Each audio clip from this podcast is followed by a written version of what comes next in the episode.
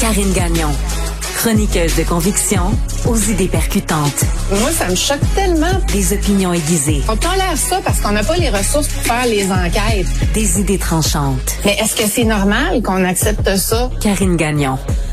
Et au Québec et en France, de plus en plus de cas d'élus municipaux, donc euh, des maires ou des conseillers qui sont l'objet de propos haineux, de gestes haineux, de violences verbales ou physiques. Et c'est de ça que Karine Gagnon veut nous parler. Elle est chroniqueuse politique au Journal de Montréal, Journal de Québec et aussi directrice adjointe de l'information au Journal de Québec. Décidément, euh, Karine, à chaque fois qu'on se parle, toi et moi, c'est pour parler de violence euh, ou de ou d'agression verbale. Mais dans le cas spécifique des maires ou des conseillers municipaux, c'est terrible des deux côtés de l'Atlantique. Oui, absolument. C'est ce que ce que Richard Martineau relevait en chronique ce matin.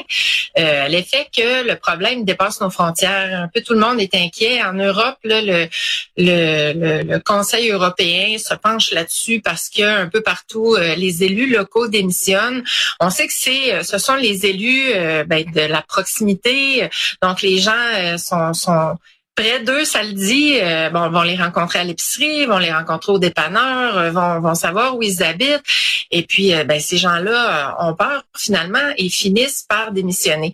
Et puis, un important aspect de tout ça qui vient ajouter à, à, notre sujet, c'est qu'il y a beaucoup de ces agressions-là, injures, insultes, intimidations, harcèlement, qui se déroulent sur les réseaux sociaux. Mm. Et c'est une constante hein, qu'on voit qui revient, bon euh, pour euh, diverses couches de la société, mais dans le cas des politiciens, ce qui est préoccupant et des, des élus locaux, c'est que ça a entraîné euh, beaucoup, beaucoup, en fait, une vague record de démissions euh, depuis 2021, donc depuis la dernière élection municipale, et c'était l'objet d'une, d'une émission, une très bonne émission de JE cette semaine, en fin de semaine donc, il rapportait euh, que, que, un peu tout le monde s'inquiète, on réclame des actions du gouvernement. Euh, écoute, ça va loin et euh, ben nous à Québec, on vit un épisode particulier parce que oui, c'est ça. C'est qu'il y a eu le, le, comme on le sait, le gouvernement de la CAQ a enlevé le dossier de tramway euh, et l'a transmis, euh, en fait, l'a transféré à la Caisse de dépôt de placement du Québec euh, en disant, ben c'est eux qui vont réfléchir, même si ça fait plusieurs années qu'on fait des études à la ville sur ce, cette question-là. Et il y a un important mouvement anti-tramway à Québec. Des gens, là, je dis pas que c'est la majorité des gens, loin de là, mais des gens qui euh, s'opposent avec virulence au projet, un peu comme si on parlait d'une, je dis, des fois ça, ça dépasse l'entendement, on dirait qu'on parle d'une guerre ou d'une affaire là, dans laquelle il y a des vies en jeu, alors qu'on parle d'un transport structurant quand même là. Euh, donc, il y a, donc ça, fait des. Ouais. Ah non, mais absolument. Et puis là, ben le maire, dans ce contexte-là, est victime d'injures, d'insultes. Et il en a parlé la semaine dernière et je l'écrivais en fin de semaine parce qu'il y a des élus féminines de son équipe qui ont reçu des messages abominables. Et euh, ça aussi, c'est une constante, Sophie, c'est qu'on remarque que les élus femmes euh, en politique municipale un peu partout en Europe et chez nous, donc un peu partout en Occident, euh, sont victimes de propos bon sexistes, misogynes. tu comprends? On va, on, on va, plus loin. C'est-à-dire qu'on va, on va être violent avec un homme, on va aller plus loin avec une femme. Oui, c'est ça, avec des, des propos à caractère sexuel, comme quoi elle couche avec qu'un, avec l'autre. Mais tu sais, en ce qui concerne l'ensemble des élus, c'est que quand je dis que ça va loin, on les accuse, bon, tu sais, de complot, de corruption. C'est comme si on sous-tend que tous les gens qui s'en vont en politique municipale sont mal intentionnés, hmm. euh, veulent faire de la malversation, euh, veulent écœurer le peuple finalement. Là. Donc, tout le monde s'inquiète finalement parce qu'on se dit, ben si c'est ça et qu'il y a des vagues records de démission, comment on va faire pour attirer des gens en politique municipale, alors qu'on n'arrête pas de dire qu'on manque euh, d'élus, de, candidats de qualité, on n'a pas beaucoup de femmes, mm. on n'a pas beaucoup de jeunes. Alors, penses-tu, toi, que tout ça est de nature à, attirer des candidats de qualité? Je pense pas. Non, et d'autant plus qu'on a longtemps dit aux femmes, ben, euh, qui hésitaient par exemple à aller euh, en politique, on leur disait, ben, écoutez, si vous voulez une meilleure conciliation travail-famille, par exemple, ben, commencez par le palier municipal, c'est plus accessible, c'est de la proximité, vous n'avez pas besoin de déménager, vous en allez à Québec, vous avez besoin de déménager, vous en allez à Ottawa, vous êtes au, au municipal, donc dans votre coin, dans votre région, donc c'est plus facile à gérer, puis aussi c'est un apprentissage, t'apprends, tu vas au municipal d'abord pour ensuite gravir les échelons puis euh, aller au provincial puis après éventuellement au fédéral.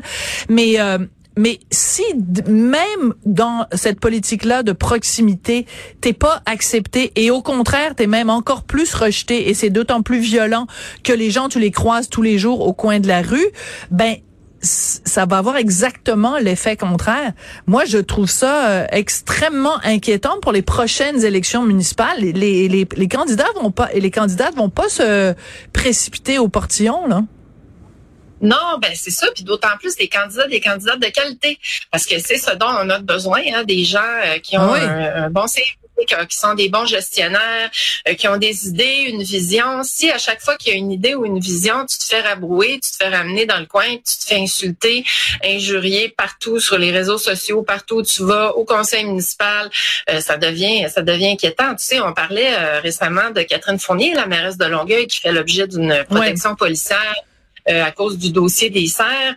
Euh, ben à Québec là, euh, c'est c'est un peu ce principe-là. Là. Mm. moi, je pense que la protection policière a été augmentée là dans les jours qui ont suivi euh, le transfert du tramway et tout ça. Là, on sentait que le maire était très inquiet, que les élus étaient très inquiets, inquiètes là au Conseil municipal de Québec. Alors c'est assez terrible. Mais est-ce que tu dirais que ça que c'est pire? C'est-à-dire par exemple, on se rappelle, hein, André Boucher, quand même mairesse aussi, Dieu est son âme. André Boucher, c'était épouvantable les commentaires que les gens faisaient. Puis à la radio, les gens, la façon dont, elle était ridiculisée, pour la façon dont elle s'habillait, la façon dont elle euh, euh, se, se maquillait. Il n'y avait pas les médias sociaux à l'époque, mais il y a beaucoup de gens qui étaient extrêmement durs et méchants et violents avec elle. Oui, absolument. C'est pas d'hier que ça existe.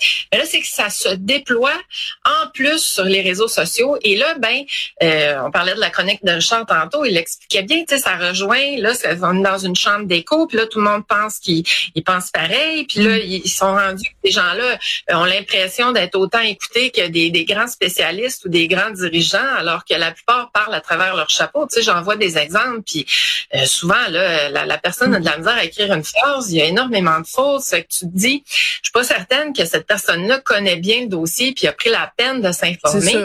Mais par contre, on prend la peine d'insulter puis d'injurier. Donc, ah, ça, c'est toujours bon. Je pense Ouais. je pense que ça va être ça va être un gros problème. Puis l'intervention des gouvernements est réclamée, mais il se passe pas grand chose. Alors c'est pas bien compliqué. Il faut que tu contrôles, il faut que tu ordonnes aux réseaux sociaux de de modérer tous ces ces. Ah, ils veulent rien savoir.